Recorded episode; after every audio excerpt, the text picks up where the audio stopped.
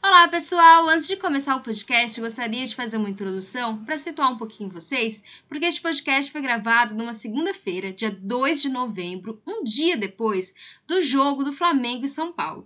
Então, muitas vezes vocês vão escutar a gente falando do jogo de ontem, a gente está se referindo ao jogo que aconteceu no domingo, dia 1 de novembro. O podcast ficou um pouquinho longo, mas tem bastante coisa interessante sobre o Campeonato Brasileiro, espero que vocês gostem.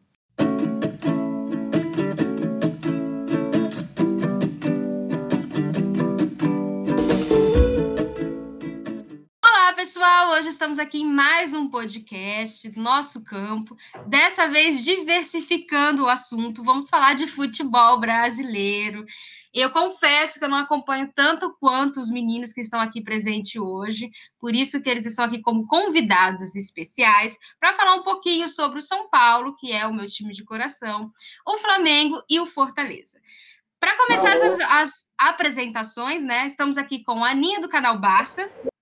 Oi, pessoal. O André, que é também do canal Barça. Oi, gente, tudo bem? O Isaac dos Anjos. E aí, galera? E o Hélio Pires, que é torcedor do Fortaleza e do Flamengo, como bom nordestino. Olá, pessoal, tudo bem? Eu falo isso porque eu sou de família cearense, meu marido é baiano, e é engraçado como todo mundo do Nordeste tem um time de lá, mas tem um time carioca, né? É verdade. Sempre Nossa. tem. Sim, sim. Bom, vamos lá. É, o meu marido é vascaíno, né? E é baiano. Ele torce pro Vasco. Bom, vamos começar falando do São Paulo. Eu queria que a Aninha desse as impressões que ela tem, assim, sobre o, São Paulo nessa temporada, o que, que ela tá achando, o que, que ela tá achando do uhum. Diniz. Enfim, um panorama aí, Aninha. Olha, eu acho que o time do Diniz, com o Diniz, tá aos poucos melhorando, aos poucos criando uma identidade. Por mais que ainda tenha aquele bloqueio de mata-mata, né? É, a Mirassol, aquela, né, aquela derrota, enfim, agora na Libertadores, né, que, enfim, também perdeu para o Lano semana passada. É complicado, mas eu vejo o São Paulo, assim, por exemplo, no jogo de ontem, eu vejo o São Paulo que ainda apresenta falhas defensivas na maioria dos jogos, se não em todos os jogos. É, o Diniz tem que trabalhar ali aquela defesa. Já foi pior, mas eu ainda acho que precisa melhorar muito nessa, nessa questão. E na questão de finalizações. Ontem, por incrível que pareça, as finalizações foram concretizadas em gol, né? Aconteceram, mas o São Paulo tem um grande problema em fazer gols. O time do Diniz no Campeonato Brasileiro funciona assim: ele perde menos, mas também ganha menos. Ou seja, ele coleciona muito empate, né? Então, não, não acho que o Diniz esteja fazendo um péssimo trabalho. Eu acho que o time é, pode melhorar, pode criar mais uma identidade é, a partir do que ele quer, né? Do que ele pensa. Até porque as eleições têm eleições é, é, ano que vem e caso ele não fique, pelo menos que deixe é, um, um, time base ali mais, mais estruturado para a próxima gestão e etc. Mas eu gostei, assim, da impressão que eu tive ontem. Eu acho que o time. E é engraçado, porque, assim, o... foi o mesmo time que jogou contra o Lanús. Então é um grande problema. O mesmo problema que eu tenho como torcedora do Barcelona, eu tenho como torcedora do São Paulo. O time oscila demais. A gente nunca sabe qual time vai encontrar em um jogo. Quando eu acho que o time vai engrenar, vai jogar bem, faz uma partida boa na outra, já faz uma partida ruim. Então é isso, essa oscilação também prejudica bastante. Eu concordo com você, Aninha. É, acho que o São Paulo ele, é ele, ele é um time muito instável, né? Assim, não sei o que acontece com o São Paulo nos últimos tempos na, na Libertadores. É, tudo bem que teve jogos muito difíceis aí, né? Que enfrentar o River Plate não é fácil. Mas a postura também desse time na Libertadores me incomodou muito. É, assim como no Campeonato Paulista, né? Essa, essa, postura deles, assim, me incomodou bastante. Mas eu acho que tem alguns acertos, e você chama atenção para uma coisa também que eu, eu percebo muito. É, o time tem dificuldade para finalização. Ele, ele mantém muito a posse, mas nem sempre consegue converter essa posse em qualidade de finalização. Existe uma diferença entre quantidade e qualidade, né? E às vezes isso acontece assim muito com São Paulo. Eu queria a opinião do flamenguista que assistiu o jogo ontem, provavelmente xingando Deus e o mundo, o André. É, ontem foi foi um no último jogo, no 4 a 1 foi bem complicado. Foi um, um para mim, como flamenguista, foi um dia bem difícil. O Flamengo cometeu muitos erros e o São Paulo fez uma grande partida. Mas dando o ponto de vista do São Paulo, eu acho que o trabalho do Fernando Diniz, como a Aninha já pontuou, o principal destaque que eu faço é a palavra oscilação, porque o, o São Paulo não consegue manter o mesmo padrão de jogo em todos, todas as partidas. São Paulo varia demais e esse altos, esse altos e baixos que o São Paulo vive acaba prejudicando é, até o próprio Diniz, é, impedindo que ele tenha paciência para trabalhar, ele tenha crédito com a torcida, porque não dá para a gente saber o que esperar do São Paulo. Na partida de ontem foi um, um, um grande jogo. Tudo deu certo praticamente para o São Paulo, porque a ideia de jogo foi bem clara. O Diniz conseguiu anular o time do Flamengo em praticamente toda a partida. Taticamente, o, o time de São Paulo estava muito bem postado, principalmente no ataque, conseguindo criar jogadas ofensivas com facilidade, explorando os espaços que o Flamengo deixava e sempre tendo superioridade numérica independente do setor do campo. E até é curioso, porque o São Paulo veio de um jogo pegado contra o Lanús no meio de semana na Argentina, já tinha é, passado por um, um, um, jogo bem pegado também contra o Fortaleza no último domingo. Então, o mesmo time jogando todos os jogos, então a gente esperava que o São Paulo não tivesse tanta intensidade como teve. Mas o time se portou muito bem em campo, parecia que os jogadores estavam levando o jogo como se fosse uma final, um jogo com a importância que merecia, afinal, o, era um rival direto no topo da tabela fora de casa, e tudo deu certo. São Paulo se impôs em campo, é, não se apavorou quando sofreu o primeiro gol, muito pelo contrário, quando São Paulo sofreu o primeiro gol, ele conseguiu assumir o controle da partida, logo empatar, e mesmo depois dos períodos de instabilidade no time, conseguiu responder bem, e contou também com a ajuda de alguns jogadores do Flamengo que desperdiçaram pênaltis. É óbvio que o Volpe tem muito crédito pelas defesas, mas os dois pênaltis foram batidos com displicência até, não bateram bem, perderam oportunidades. Acho que o principal para se destacar do São Paulo nessa última partida é que o time foi consistente, foi um time sério e um time que conseguiu realizar o seu jogo sem os problemas que a gente costuma ver no time do Diniz. E fazendo uma visão geral do trabalho dele, eu acho que é um trabalho bom, mas que precisa melhorar em muitos aspectos, principalmente na consistência. É um time que tem que oscilar menos, porque se continuar oscilando dessa maneira, pode acabar perdendo a oportunidade de conquistar algum título, seja da Sul-Americana, da Copa do Brasil ou até do Campeonato Brasileiro, que eu já vejo um pouco mais distante. Bom, concordo com você, André. É, ontem o São Paulo foi, foi realmente um time mais objetivo, vamos dizer assim. Parecia que estava todo mundo assim muito concentrado na partida e essa, e essa concentração a gente não vê em todos os jogos, né? E eu senti muito em jogos da, da Libertadores, essa falta de concentração do time. Mas ontem parecia que estava tudo funcionando, né? O que foi o Volpe ontem, meu Deus do céu. Só pontuar que você estava falando que foi muito mais é, objetivo. É engraçado que ontem eu achei que o time estava menos dinizismo. Eu achei que o time estava muito mais vertical, com menos posse. Tinha posse, mas não era aquela posse é, sem muito objetivo, sabe? Tinha, é, teve bastante passes longos. É, não foi um time muito assim de ficar rodando, rodando, rodando a bola e às vezes sem objetividade nenhuma. Então eu gostei, achei bem, bem interessante essa proposta de jogo. Só pontuar que eu acho que isso aconteceu muito pelo estilo de jogo do Flamengo também, porque o estilo de jogo do Diniz e o estilo de jogo do Domi são estilos com algumas semelhanças. E uma das características é que os dois gostam de ter a bola, construir desde a defesa, com troca de passes pelo chão como o, o Diniz estava jogando fora de casa, eu acho que era até natural dele não conseguir ter a bola o tempo todo.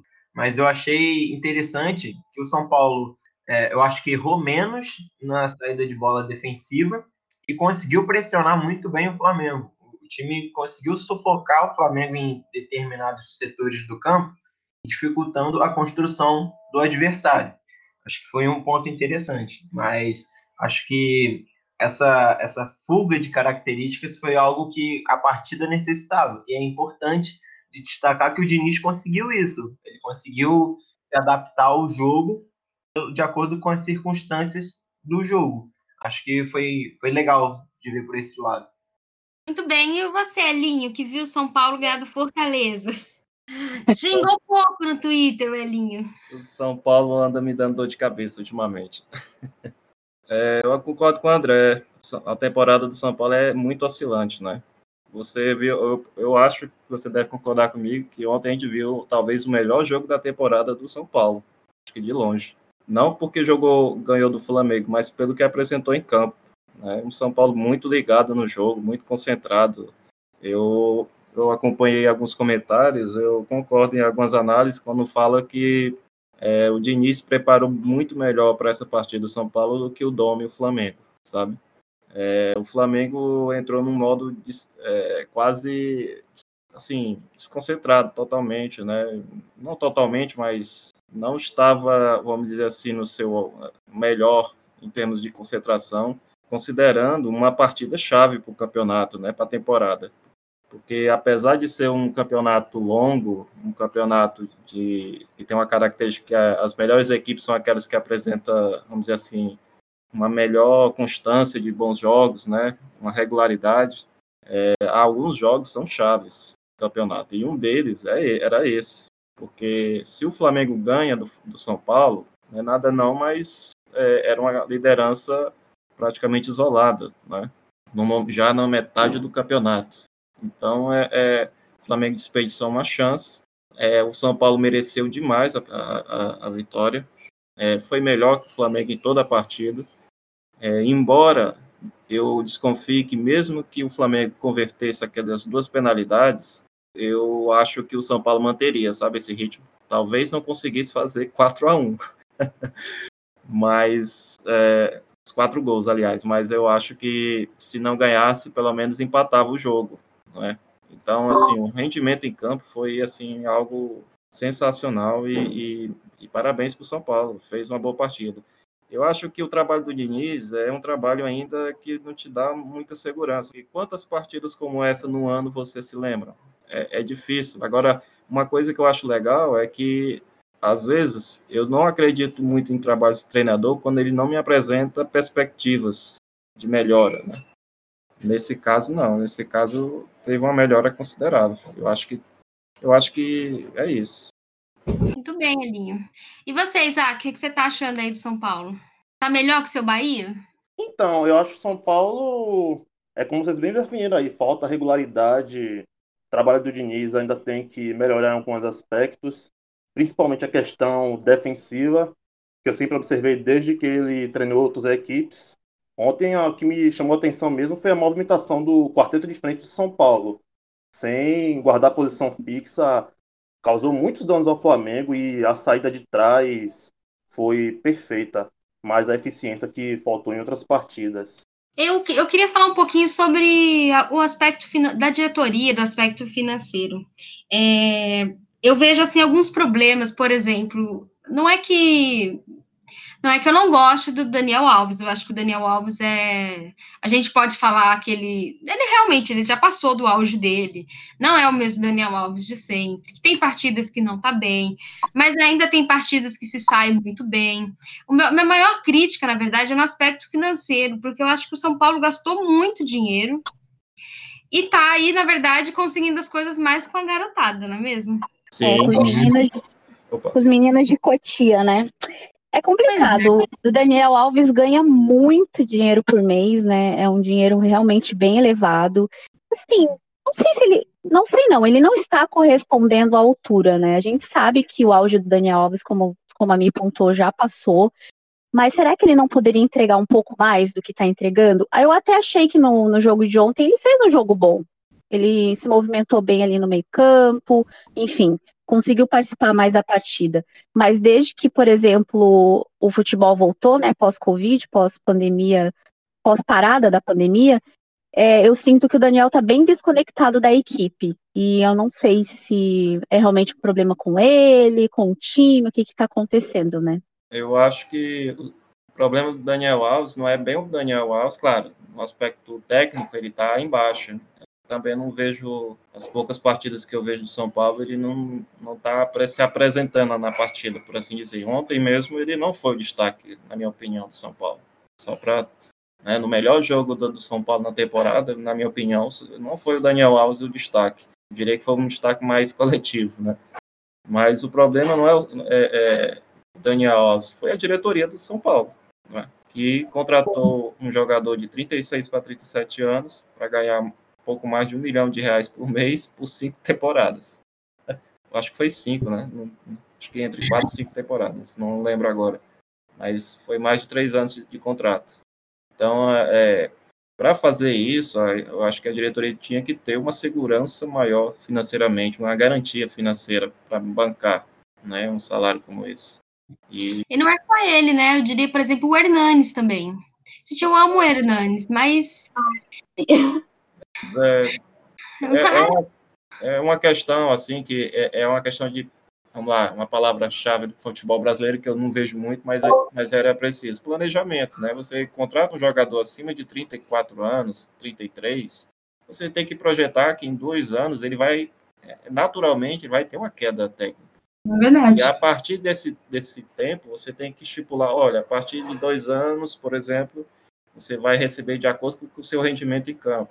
Por isso, por isso tal. Né? Eu acho que não sou especialista nessa área, mas eu acredito que tinha que haver algo desse tipo, porque era a, a queda do, do Hernandes, na minha opinião, é, é, uma, é lamentável. É lamentável assim, é triste, na verdade, mas é natural. Os caras, em algum momento, vão cair. Né? Eu acho que o Daniel Alves pode ser que esteja nesse início. Talvez ele pudesse contribuir mais, mas eu acho que aos 37 anos, é, nessa maratona de jogos, complicado. Ah, acho que Daniel realmente está entregando menos do que se imaginava, ainda mais com a idade avançada. E também não sei se a posição que ele joga hoje o favorece muito. É que eu acho que a diretoria do São Paulo contratou mal e gastou demais para montar esse elenco. Então, o São Paulo acabou tendo um custo muito alto do seu elenco. É um elenco com salários altos, com jogadores caros, com algumas posições é, com mais jogadores que outras e acaba sendo um elenco que não é forte como dos outros três postulantes ao título do Campeonato Brasileiro. Então, o São Paulo tem muito gasto em jogadores questionáveis, para não pegar pesado na crítica. Um exemplo, o Pablo. O Pablo foi um jogador que custou 7 milhões e meio de euros para o São Paulo. E o São Paulo tinha o Brenner, que nem era utilizado. Agora é um dos principais jogadores do time com o Diniz. Outros exemplos que vieram da base também, como o Gabriel Sara, o Diego Costa. Então, o São Paulo tem jogadores da base em ascensão e outros jogadores muito caros no, do elenco no banco, e algumas contratações que não, não deveriam ter acontecido, que poderiam ser investidas em outras posições. Então acho que acaba que o São Paulo tem um elenco desequilibrado e isso atrapalha diretamente na perspectiva por títulos, porque o São Paulo tem três competições. Mas eu acho que todo torcedor sabe que o, o time não vai conseguir chegar ao fim das três competições no mesmo nível, brigando pelo título de todas. É mais fácil o time cair em alguma delas do que conseguir uma tríplice coroa, digamos assim. É, e isso vai muito da diretoria do São Paulo, que além de todos os problemas que todo mundo já sabe da gestão Leco, ainda tem mais esse agravante do elenco que não foi bem montado. O São Paulo não tem um elenco fraco, não, não é isso. Tem um elenco desequilibrado. Eu acho que a diretoria do São Paulo é irmã gêmea do, do Barcelona, eu já disse isso várias vezes. Sim. Bom, vamos aproveitar aí o gancho do André para falar de diretoria. É, e vamos comentar um pouquinho do Flamengo. Eu confesso que temporada passada eu me aproximei muito do Flamengo por causa do Jesus, né? Eu gosto muito do Jorge Jesus. Mas eu continuo com um certo ranço da diretoria do Flamengo. Assim, a, diretor, a diretoria do Flamengo não ajuda, né? Que a gente tenha assim uma certa simpatia por eles. Apesar de que ter um catalão como técnico também me faz ter assim, um pouco de, de simpatia pelo time. Mas esse, essa temporada a diretoria do Flamengo conseguiu realmente me fazer ter um grande ranço por eles. E eu achei que ontem o São Paulo fosse perder o Flamengo. Confesso, não vou mentir, não vou fingir que achava que ia ganhar, porque não, não achava. Me surpreendeu bastante mas acho que o Flamengo aí tem, tem, tem uma boa perspectiva também, apesar dos, do, do, dos tropeços. Eu vou dar a palavra para o André, porque o André conhece mais o Flamengo, para falar um pouquinho do que ele acha do time é, até o momento. Então, Michele, eu, eu concordo que a diretoria do Flamengo traz essa imagem negativa para o clube. Infelizmente, cometeram vários erros desde o ano passado principalmente erros envolvidos à tragédia no Ninho, mas também outros erros, como apressar a volta do futebol, etc. Acho que, infelizmente, esse é um marco negativo para o clube, para a imagem do clube. Mas o, o Flamengo é um, é um, um time que está em oscilação. Acho que essa oscilação era natural. Agora, falando um pouco mais sobre a temporada. É um, um time que com a saída do Jorge Jesus, independente de quem assumisse o comando do Flamengo, poderia ser o Carvalhal, poderia ser o Miguel Ángel Ramírez, poderia ser o BKSS, poderia, enfim, qualquer um que assumisse teria essa oscilação pelo cenário que pegou. Ele assumiu o comando do Flamengo com uma semana de treinos antes de começar o Campeonato Brasileiro, num time que estava de folga, e, e alguns jogadores, inclusive, voltaram sem o melhor condicionamento físico.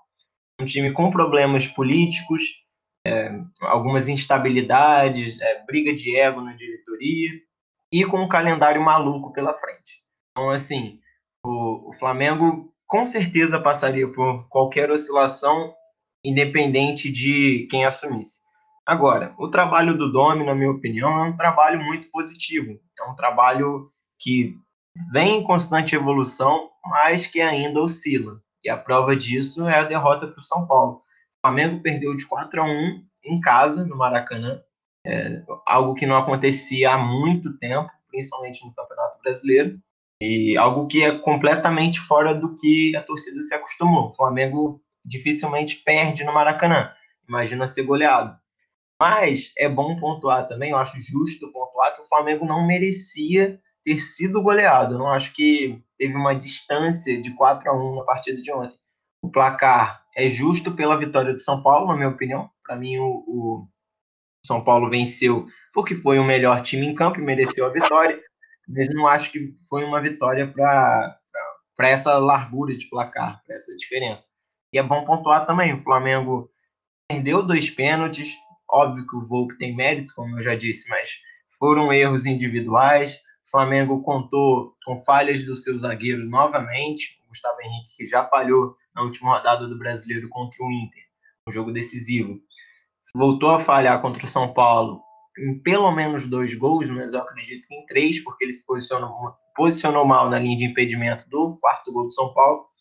Então, esses erros defensivos acabam potencializando a oscilação do Flamengo. O Flamengo poderia estar mais instável se alguns jogadores não errassem, ou se pelo menos o time tivesse o, os jogadores que estão fora, seja por suspensão, por lesão, por Covid, ou até convocação. O Flamengo tem muitos desfalques. Sobre a partida contra o São Paulo, por exemplo, acho que o principal destaque é, entre os desfalques foi que o Flamengo não tinha nem o William Arão, nem o Thiago Maia. E isso potencializou é, aquela bagunça que estava no meio de campo do Flamengo, principalmente na recomposição defensiva. O Flamengo tinha muito espaço entre as linhas defensivas e o São Paulo aproveitou muito bem. O primeiro gol do São Paulo surgiu depois de a zaga do Flamengo rebater uma bola e o Tietê ter todo o tempo do mundo para parar, pensar, é, trocar uma ideia com o Gandula, sonhar, comer um, um, biscoito, fazer qualquer coisa da vida dele até ele finalizar. Fazer um café, fazer um café. Isso. E o Bruno Henrique ficou olhando isso. O Bruno Henrique que já falhou assim, em, falta um pouco de comprometimento defensivo para ele. Então, óbvio que o Flamengo tem o que melhorar. tem muito que melhorar. O Flamengo está muito longe, por exemplo, do que foi o time do Jorge Jesus. Mas até o time do Jesus teve oscilações. E por mais que eu não goste de comparar, todo mundo compara o Flamengo de Domi com o Flamengo do Jorge Jesus. Mas a questão principal para a torcida é que o Flamengo não precisa ser o Flamengo de Jesus para ser campeão. O Flamengo precisa ser constante, precisa corrigir alguns problemas defensivos e precisa buscar a estabilidade. Isso só vem com o tempo. O trabalho do Domi tem evolução, dá para ver um padrão tático, porque o, o time do Flamengo joga da mesma maneira, independente de quem entra em campo, e é um time ofensivo, é um time que busca controlar o adversário, é, trabalhar muito é, na troca de posição, na variedade tática, principalmente atacando, tentando trazer alguns, potencializar alguns atletas em algumas jogadas específicas. É, o Flamengo tem uma força que se destaca no lado direito, com o Everton Ribeiro armando o jogo por dentro, o Isla fazendo ultrapassagem, Felipe Luiz ajuda na construção, é, a gente tem o Gerson, que é um, um ótimo jogador, que vem jogando muito bem com o Domi. O Pedro está metendo gol de tudo quanto é jeito. Então o Flamengo tem méritos, assim como tem deméritos e tem que buscar corrigir, tem que bus buscar uma estabilidade defensiva. É, precisa evoluir, mas eu não acho que o problema seja o treinador, mas sim a, a, o contexto que a gente está vivendo. Muito bem, sobrou alguma coisa para alguém falar depois dessa? Eu poderia falar. Tô brincando. Eu acho que você falou tudo o que você tinha falado do Flamengo. Eu só tenho uma pergunta que eu vou fazer no final. É, eu queria que o Isaac desse a opinião dele, o que ele tá achando aí do, do Flamengo até o momento. Então, eu acho que o é, Domenech, como o André falou até no post dele ontem, pegou um contexto de campeonato mais difícil. E o Flamengo tem melhorado com o Domi. Ainda precisa melhorar no aspecto defensivo. Ontem, Thiago Maia e o Ilharão fez falta, mas acredito que com o tempo as coisas possam se ajustar e chegar próximo de, do nível que se imagina. Porque até com o Jorge Jesus, quando voltou ao futebol, o Flamengo também já vinha em oscilação. Não manteve o, o nível que se esperava. Bem, por partes. Né? É, eu acho que, primeiro, a diretoria do Flamengo ela, ela é a grande responsável é, por gerar justamente tudo aquilo que o Flamengo conquistou na temporada passada, né? Eu acho que de alguma forma aquele Flamengo do ano passado ele trouxe uma empatia ou então uma uma admiração, mesmo dos torcedores adversários, né? Como você disse, Michele, era fácil gostar do jogo do Flamengo do ano passado e não tinha, vamos dizer assim, essas, é, esses, essas polêmicas extracampos que, de fato, foram totalmente repudiáveis. Você me conhece, sabe que eu sempre fui contra, pontualmente, cada uma delas. Mas a gente é torcedor, né? E a gente sabe que diretorias passam. Então, é, tirando isso, eu acho que a temporada do Flamengo, é, considerando todo esse contexto que o André falou, é positiva. Positiva, é, tem perspectiva de, de crescimento, sim. Eu acho que o trabalho do Dome é um trabalho bom, é, eu acho que não, é bem, eu não acho muito justo comparar esse Flamengo do Dome ainda em crescimento, ainda em construção, com o melhor do Jorge Jesus do ano passado. Né? Mas, enfim, é, eu acho que se você fizer talvez o extrato ali entre aquele começo do Jorge Jesus e tal, tudo bem. Mas, como o André falou, esse ano nós tivemos uma pandemia. O Jesus não pegou essa com o Flamengo, né? Então, tudo isso influencia eu acho que por conta de tudo isso, vai demorar mais para o Flamengo apresentar algo parecido com, com o que o time do Jesus apresentou no ano passado. Eu acho até que tem potencial para fazer mais pelo elenco que tem esse ano. O Flamengo recheou-se de, de, um elenco mais farto. É? Então, a, a perspectiva para o Flamengo é boa, é ótima, aliás. Nenhum, é, é, eu considero que nenhum outro time do país tem um elenco que o Flamengo oferece hoje. E considerando um, Campeonato Brasileiro, que é um campeonato longo, considerando as outras competições, tudo isso exige um elenco grande, um elenco, né, tenha qualidade para aguentar esse tranco. Então eu acho que a derrota de ontem foi uma derrota que só escancarou algum dos problemas que vem apresentando durante toda a temporada, que é a questão da defesa. E aí cai sim no, na conta do individualmente de alguns jogadores, especialmente é, é, Gustavo Henrique, é, que não está apresentando ultimamente um bom futebol, está tá entregando muita coisa. Mas também eu acho que vale também cair na conta do Domi, sabe? Eu acho que o Domi precisa é, ajeitar mais essa defesa. Né? Tudo bem que não, não é para ser a defesa impenetrável, mas daqui a pouco a gente vai falar do Fortaleza, mas o próprio Fortaleza passou 11 partidas, né? Sendo uma, da, sendo uma equipe das menos vazadas do campeonato. Então, daí você tira. Você tem, você sempre espera mais daqueles que oferecem, tem como oferecer mais. Então, eu acho que é, são, são coisas pontuais que o Domi vai ter que corrigir ao longo da temporada. Como o tempo para treinamento é quase que inexistente, ele está prati tá praticamente treinando a equipe nos jogos, não é? mal comparando. Mas eu acho que é uma perspectiva ainda boa. É, só acho também que os desfalques eles influenciam na partida, não tem como, não tem como. E ontem, além dos desfalques, nós não tivemos, vamos lá, o melhor do, do do Pedro. Né? O Pedro jogou, apesar do gol, depois ele, ele não, não apresentou um futebol ainda como nas outras partidas. É, o, o, próprio Vitinho, né? O Vitinho está se destacando tanto na, na, posição do Arrascaeta, eu acho que ele poderia ter apresentado um futebol melhor ontem, né? Mas eu, eu considero que é uma partida que é, é, é, o tipo da partida que o dono tem que pegar, apresentar lá um vídeo lá para os jogadores, na, lá no centro de treinamento, e dizer: meu povo, isso aqui, ó, tudo que não é para fazer está aqui nesse vídeo, ok? Vamos treinar acima desses erros e vamos para frente. E eu acho que é por aí. É, continua sendo favorito, na minha opinião, ao título, continua, porque, como eu falei, tem elenco para brigar em todas as frentes, não é? Competitindo, competindo, aliás, mas é um trabalho ainda em construção, e mesmo em construção se apresenta competitivo. O problema é que de vez em quando apresenta essas goleadas. O Domi, quando perde, não gosta de perder de um ou de dois, não. Perde logo de quatro, de cinco. Eu, eu ia dizer isso, que o Flamengo gosta de goleada. A favor contra, mas o importante é a goleada.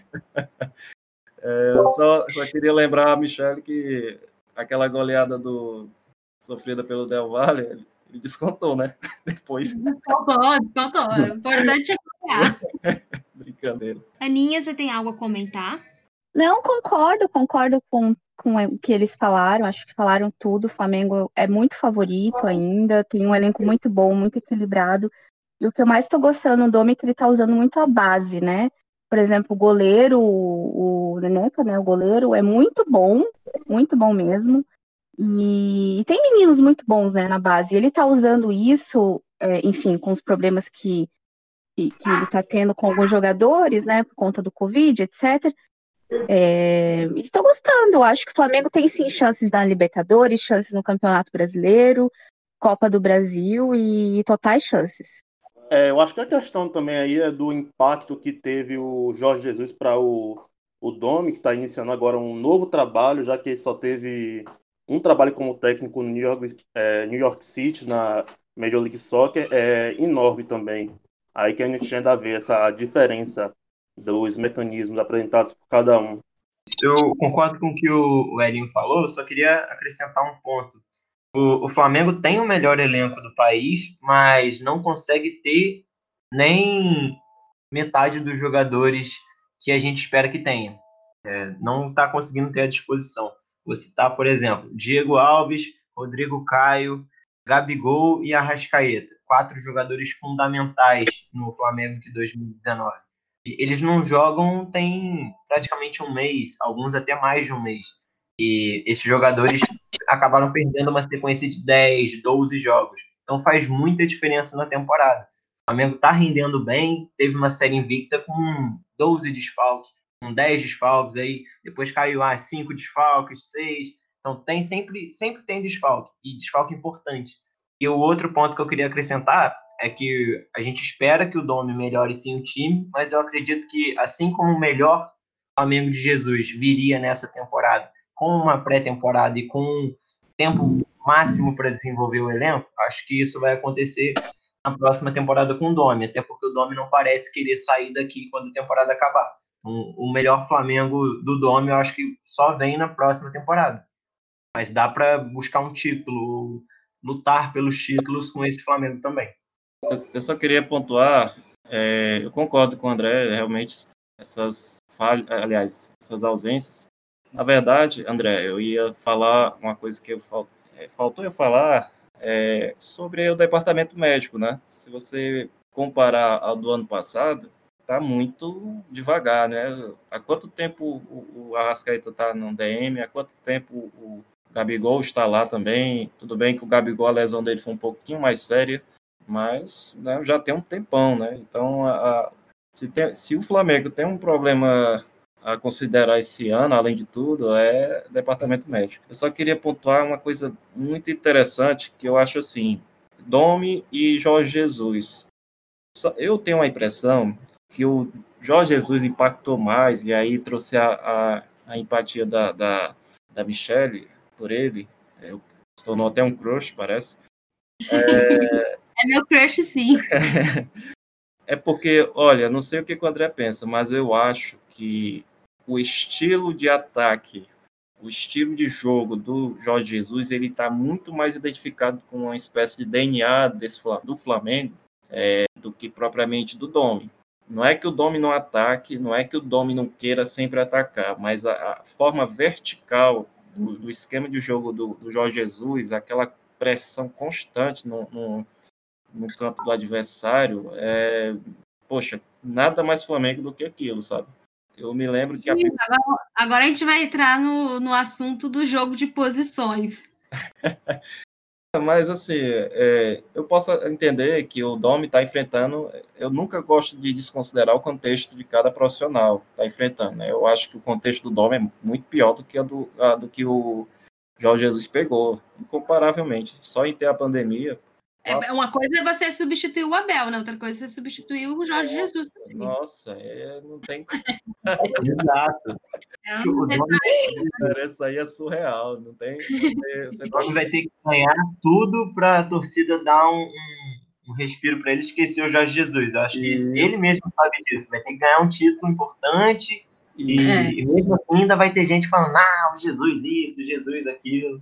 Mas eu acho é que é muito por isso, sabe, André? Porque ele, ele Cara, o Jorge Jesus era muito vibrante, cara. Eu não falo nem tanto do que ele fazia na, na beira do campo, eu falo na, na, performance do time em campo. Era muito a cara do treinador. Então, assim, o Flamengo era um, era é um, era um time assim, aguerrido de uma forma assim, que eu nunca tinha visto, pelo menos até então. Então, assim, eu acho que essa diferença peculiar entre um e outro acaba que traz essa, essa insatisfação, por assim dizer, de alguns torcedores do Flamengo em relação ao trabalho do Domi porque eu, eu acho que o trabalho do Domi, ele vai, eu também concordo com o André, ele vai dar muito resultado ainda, mas para uma temporada seguinte, né? Depois que aí ele já vai estar tá muito conhecido, assim, o elenco, conhecedor do elenco, conhecedor de todo o mapa geográfico do país, as suas variedades, essa coisa toda dos campos.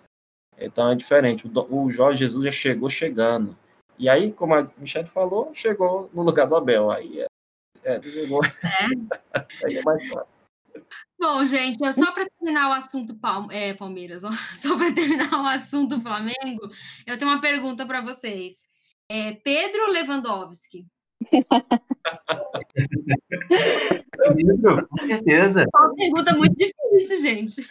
Quantos gols o Lewandowski fez no esporte? Quantos gols o Lewandowski fez no São Paulo? Nenhum. Então, Pedro é melhor. Pedrito, com certeza. Ai, ai, com toda a minha admiração. Apesar de ser, ser flamenguista. Lendo pra cá já ganhou carioca, não, né? Aqui no Ceará a gente chama, não dá para você esticar a paladeira nessa hora. Não, brincadeiras da parte, acho que eu não respondi sério porque não tem nem o que responder, né? É, não. Tão, tão óbvio. É, é uma zoeira com a pachecada, gente. É, eu respeito muito mais o clubista do que o Pacheco, viu? Só para deixar claro. É, eu, eu, eu, reconheço o clubismo dos outros. Eu, o, meu, o meu clubismo reconhece o clubismo do amiguinho. Então eu super respeito. Eu não tenho muita paciência com a pachecada mesmo. Agora eu queria mudar de assunto e falar do Fortaleza, do meu amado, do latrado. Salve, salve, Rogério Ceni. Eu amo ver o Rogério Ceni gritando na beira do campo, meu Deus do céu. É muito eu assistindo os jogos. Gente, coisa maravilhosa. o, o, o, Rogério Ceni na beira do campo, sou tipo eu assistindo o Sérgio Roberto jogando, gente. É mais ou menos isso. Eu vou dar a palavra ao Elinho, que é o torcedor do Fortaleza também. O que, que você me disse do seu time até agora? Ô, oh, Michele. Olha, antes de falar do meu time especificamente, eu queria só fazer uma breve, não sei se explicação, mas pelo menos uma breve história. É sobre essa preferência dos nordestinos de ter sempre dois times, né, ao invés de um só. Ela, ela vem, advém, pelo menos do que eu imagino, do que aconteceu comigo, por exemplo. Né? É, quando, quando criança, as transmissões de jogos aqui, elas são muito difíceis de você assistir jogos dos times locais, por incrível que pareça.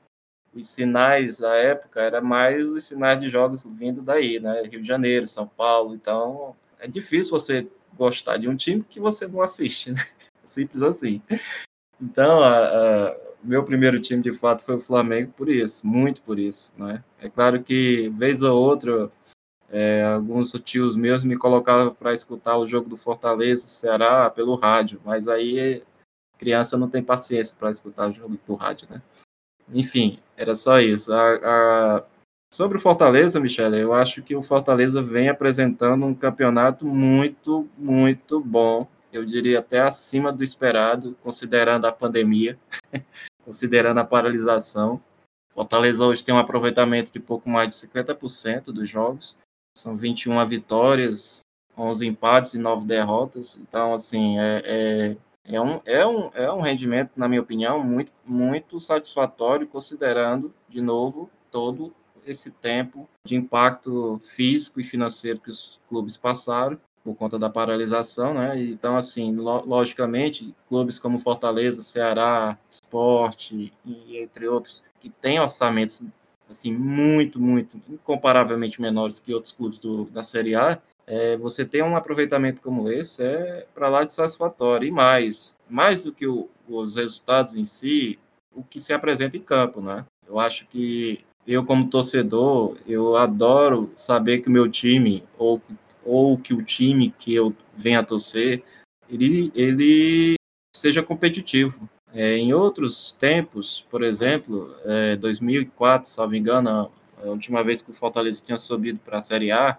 quase todo jogo a gente sabia que ia levar três, quatro gols fácil.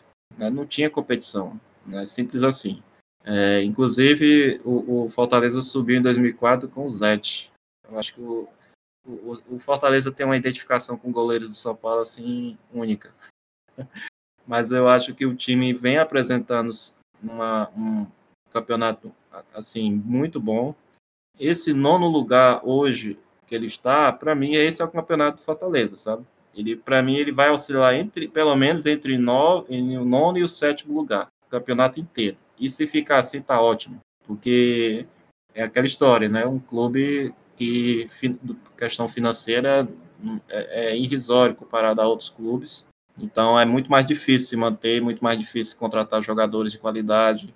Então, assim, eu acho que a, a temporada do Fortaleza até aqui é, é, super satisfatória. Claro que tem aí alguns problemas durante os jogos que o Senna tem que corrigir ainda, mas são mínimos, porque hoje o Fortaleza, a, até por conta da, da, do tempo que, o, que o Rogério Senna está no clube, ou então que o Rogério Senna está com esse elenco, porque é, de uma temporada para outra, o Ceni teve um, um, um, uma mudança de, de elenco quase que completa, mas do, do ano passado para cá, manteve-se praticamente o mesmo, mesmo elenco e acrescido de alguns jogadores, como o Yuri César, que veio do Flamengo, da base do Flamengo, emprestado pelo Flamengo.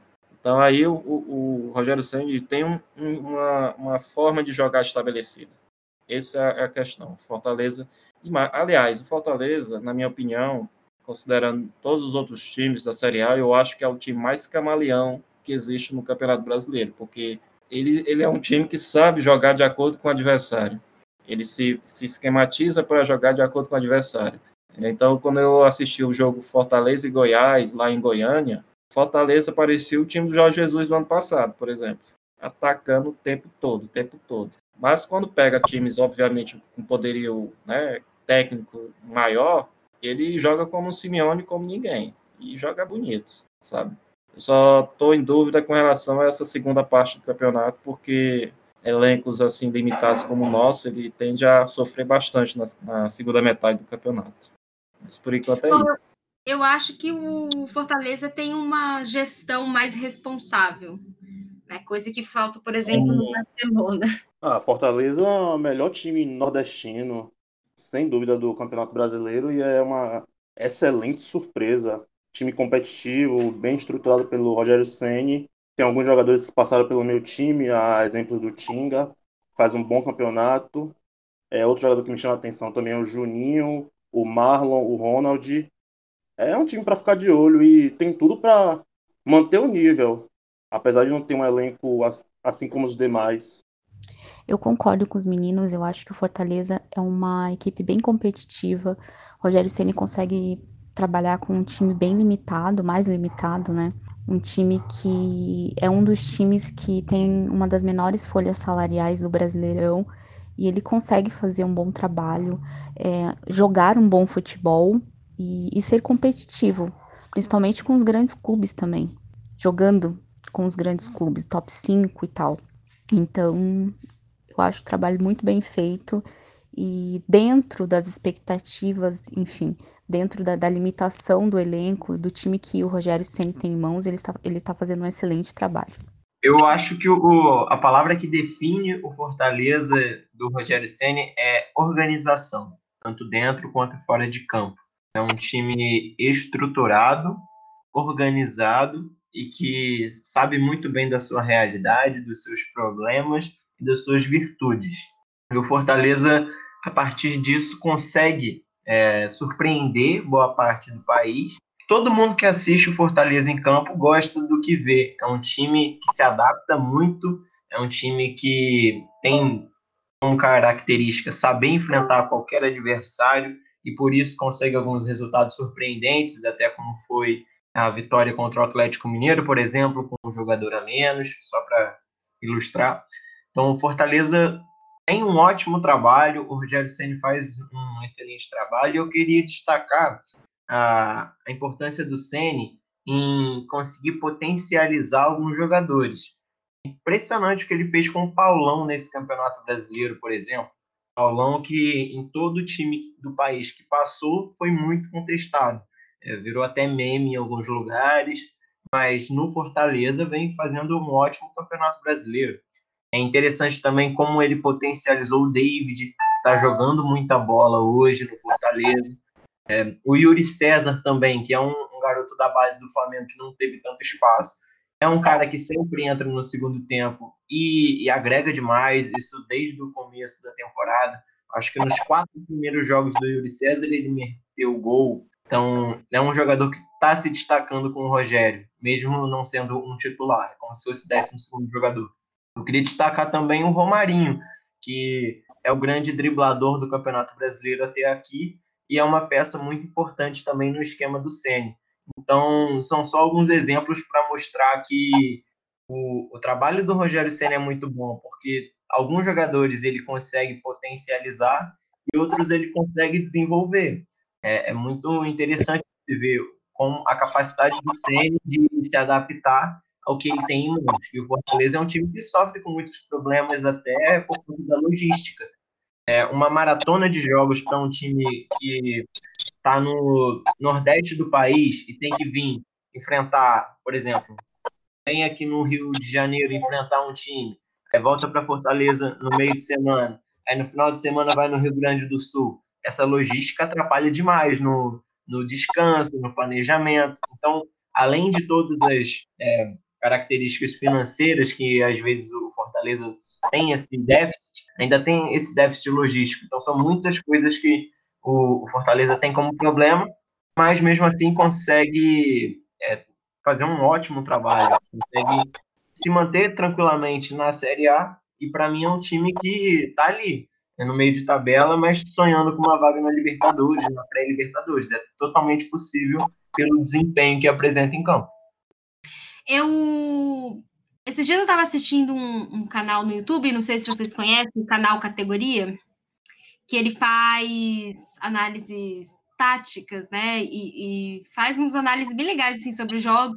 E eu vi uma sobre o Fortaleza muito interessante, e o que eu mais gostei é a forma como o Fortaleza recupera a bola.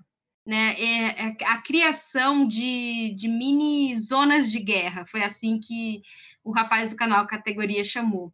E essa pressão que o Fortaleza faz quando ele perde a bola é uma coisa assim que eu queria muito ver no Barcelona.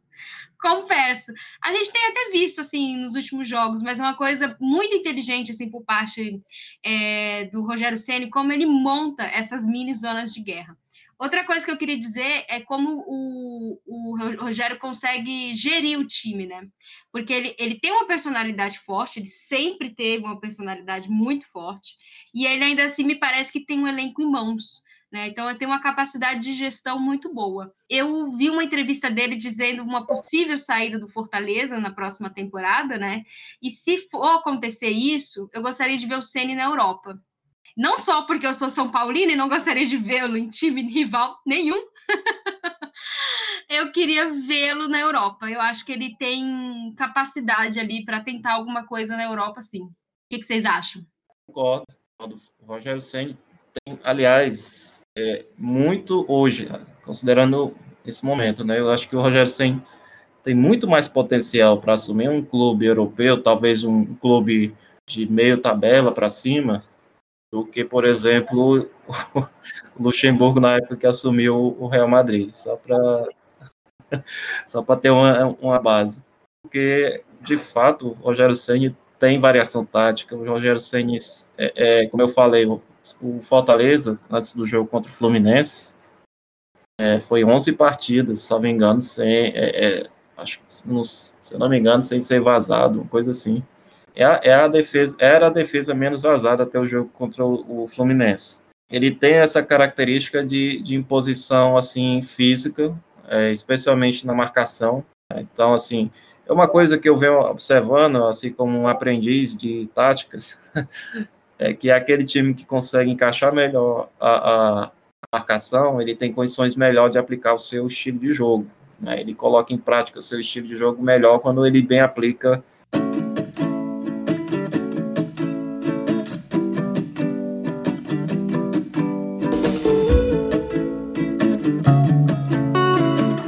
a marcação, pressão, a marcação por zona, seja qual for o tipo de marcação é, dessas que aí existem, mas é, é, é promissor. E sobre a questão é, do próximo temporada do Rogério Ceni, considerando a realidade hoje, é, eu concordo com você, Michele. Eu acho que, do ponto de vista profissional, não é uma boa o Rogério Ceni é, ir para o São Paulo agora. Não, porque assim fica sempre parecendo, ou passa essa impressão, às vezes, que ele vai para socorrer o time, socorrer o clube. Eu acho que ele ir nesse clima para o São Paulo, eu acho que mais atrapalha do que ajuda ele. E aqui no Fortaleza, ele só, só teria a chance de uma possível renovação de mais um ano de contrato aqui no Fortaleza, mediante a posição da tabela do Campeonato Brasileiro no final do campeonato, sei lá, um, uma vaga direta na Libertadores, tipo isso né, que seria um título dos títulos para nós. Ou então que o Fortaleza apresentasse um mega projeto, um, uma parceria com o financiador, é, que injetasse uma grana pesada no Fortaleza para a próxima temporada, porque aí ele teria condições de montar um elenco ainda mais forte, né, mais competitivo. É, mas aí... é, eu até concordo, Violinho, mas eu acho que mesmo tendo mais investimento, eu acho que seria interessante ele ir para a Europa. Sim, eu concordo. Eu falo no aspecto se ele sair do Fortaleza para outro time no, aqui no Brasil, entende? Porque aqui, é, é, você falou sobre essa questão dele ter o elenco na mão. Ele tem o elenco na mão, primeiro, porque ele tem essa questão do nome, que foi muito positivo para o elenco.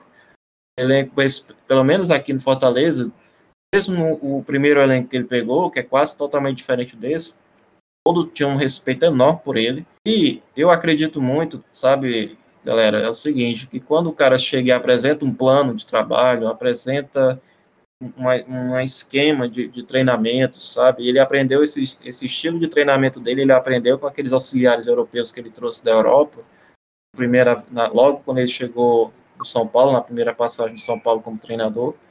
Então, assim, é, eu acho que é muito da convicção que ele, que ele mostra, sabe?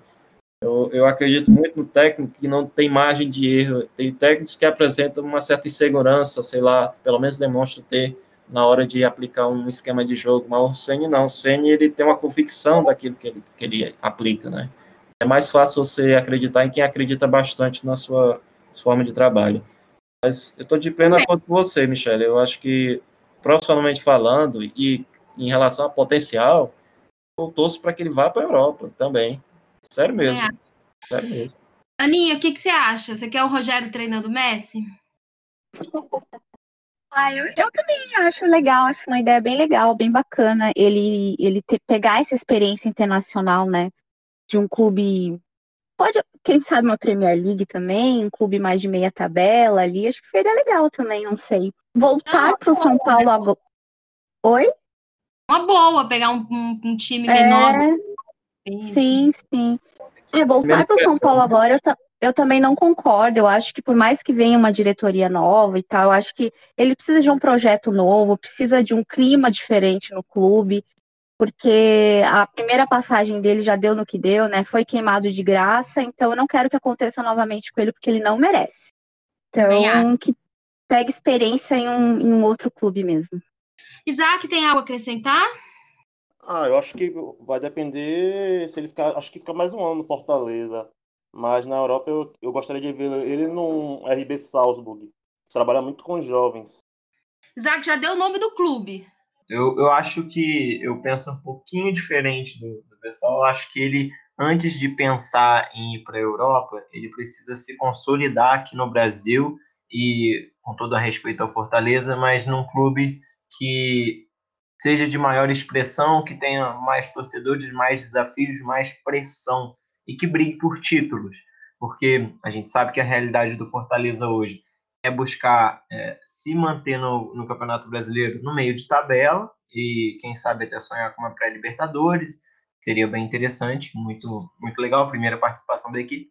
Mas eu acho que antes do Ceni pensar em sair, ele precisa se consolidar num cenário de pressão maior e mostrar ser capaz de brigar por títulos em âmbito nacional. E aí ele poderia sim, mas eu acho que dentre, to dentre todos os técnicos brasileiros, ele com certeza é o mais promissor para sonhar com isso, para quem sabe um dia dirigir um time de fora do país. Muito bem. Aí uma opinião diferente, gostei. Gente, eu quero agradecer muito, muito, muito a presença de vocês. Preciso finalizar o podcast, mas por uma questão de tempo mesmo. Mas queria agradecer a participação de vocês, eu acho que ficou bem bacana. É, depois gostaria de chamá-los novamente para a gente falar da, do Campeonato Espanhol, da Premier League, se vocês quiserem. É, falar também do Barcelona, claro. E depois voltar aí com o assunto do Campeonato Brasileiro, depois de algumas rodadas, para a gente ver se as nossas perspectivas, né, essas nossas expectativas foram atendidas. Então, muito obrigada. Se vocês quiserem se despedir, deixar as redes sociais de vocês, fiquem à vontade. Aninha? Não, só agradecer mesmo, foi bem legal. Eu fui mais ponteira, né, com esses meninos maravilhosos aí falando, entendendo, é, todos, todos entendidos do assunto, mas foi muito bom. Aninha, que vocês podem encontrar lá no canal Bassa. André? Eu queria agradecer o convite. É, Para mim é uma honra fazer parte do, do podcast. Ah, você, Michelle, é uma referência para mim há muito tempo, quando a gente fala de futebol, quando a gente fala de Barcelona. E também agradecer a presença dos colegas que sempre agregam muito. É, a Aninha, que está é, comigo no canal Barça, o Isaac, que eu já conheço há, um, há mais tempo, é um cara fantástico também, o Elinho, que eu estou tendo o prazer de de conversar hoje. Então agradeço a todo mundo. E vocês me encontram no canal Barça também ou no meu Twitter pessoal, que é André Pandelotti, assim que a gente escreve. A pronúncia é diferente, mas é, é, do jeito que eu falei, é só escrever lá que eu apareço. Um abraço para todo mundo e muito obrigado pelo convite. Hélio? Desculpa, tá digitando. Bem, agradecer pelo convite, Michele, obrigado. É, até outro dia eu era um mero simples fã do seu trabalho no Twitter. Hoje eu estou aqui conversando no seu podcast. Eu acho que hoje o humilhado aqui está sendo exaltado nesse dia. Muitíssimo obrigado pelo convite. Eu me sinto muito, muito honrado e estamos aí. Sempre que chamar, Estamos à disposição. Obrigado. E o, o Isaac, que é sempre. O Isaac sempre aparece nas transmissões futebolísticas, né? É, os comentários dele sempre aparecem. Isaac dos Anjos. Ah, valeu aí, Michele, pelo convite. Muito feliz em participar desse debate maravilhoso sobre o futebol brasileiro. É, espero voltar mais vezes para falar do meu time, inclusive. Quem quiser me seguir no Twitter, Isaac dos Anjos 23. Tem muita análise minha lá. Muito bem, gente. Então, é, agradecendo, lembrando que estamos em várias plataformas de podcast, no YouTube, com o título Nosso Campo. Estou também no Instagram e no Twitter, Michele S. Lima. A gente volta aí em breve com mais podcasts. Até logo.